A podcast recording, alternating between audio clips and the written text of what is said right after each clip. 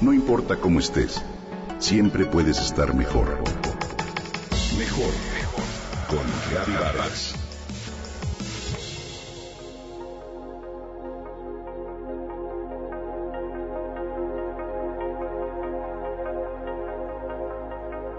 Un día, a Raquel Sussman, una artista y fotógrafa estadounidense, voló a Orlando para fotografiar a El Senador, uno de los cipreses más añosos del planeta, con 3.500 años de antigüedad.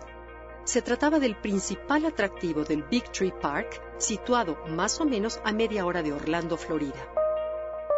La excursión fue parte de su proyecto The Oldest Living Things in the World o Las cosas vivientes más antiguas del mundo, al cual le dedicó 10 años de investigación.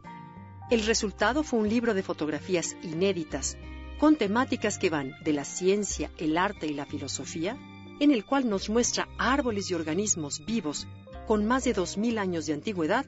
Ese era el requisito.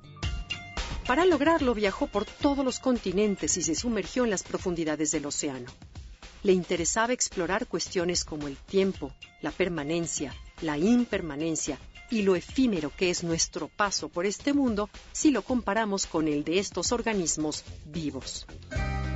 Sus imágenes nos revelan cosas rara vez vistas, como por ejemplo, un bosque sumergido en la tierra, ubicado en África y que cuenta con 13.000 años de antigüedad, del cual solo se pueden ver las copas de las frondas que salen a respirar, así como las formas extrañas de una especie de árbol verde de 2.000 años de edad que se arrastra en el desierto de Namibia. También un musgo de 3.000 años que crece en el desierto de Atacama en Chile. Un gigantesco baobab de 2.000 años en Sudáfrica. Un coral en forma de cerebro de 2.000 años dentro del mar del Caribe.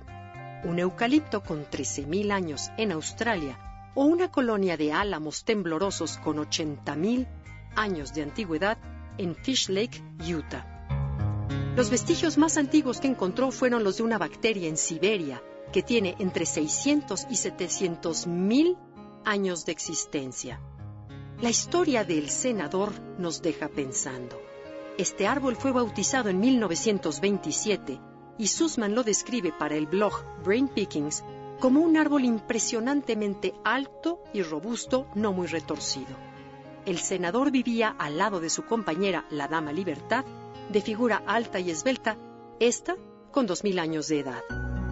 Esa mañana de 2007, el artista hizo varias tomas del senador, pero a su regreso se dio cuenta de que sus fotos no reflejaban el espíritu y la grandiosidad de ese ser tan especial.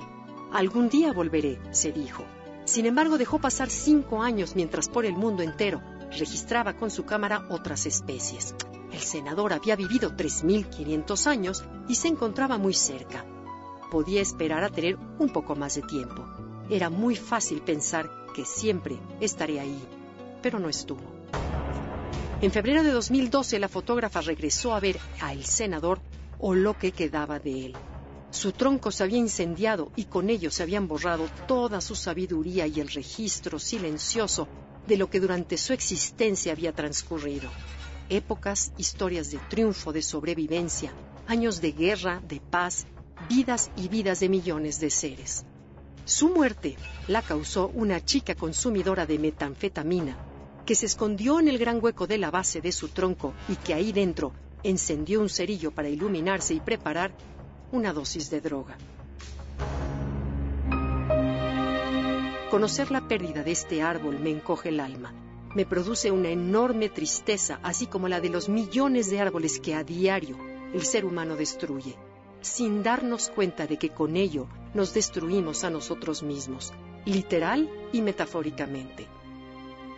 Sirve esta historia del gran resiliente, el senador, para mover la conciencia y reflexionar a tiempo sobre la generosidad de los árboles, nuestros hermanos mayores, que nos dan oxígeno, sombra, vida y belleza.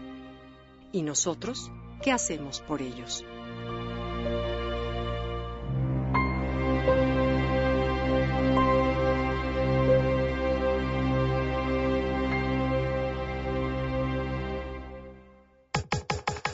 Comenta y comparte a través de Twitter.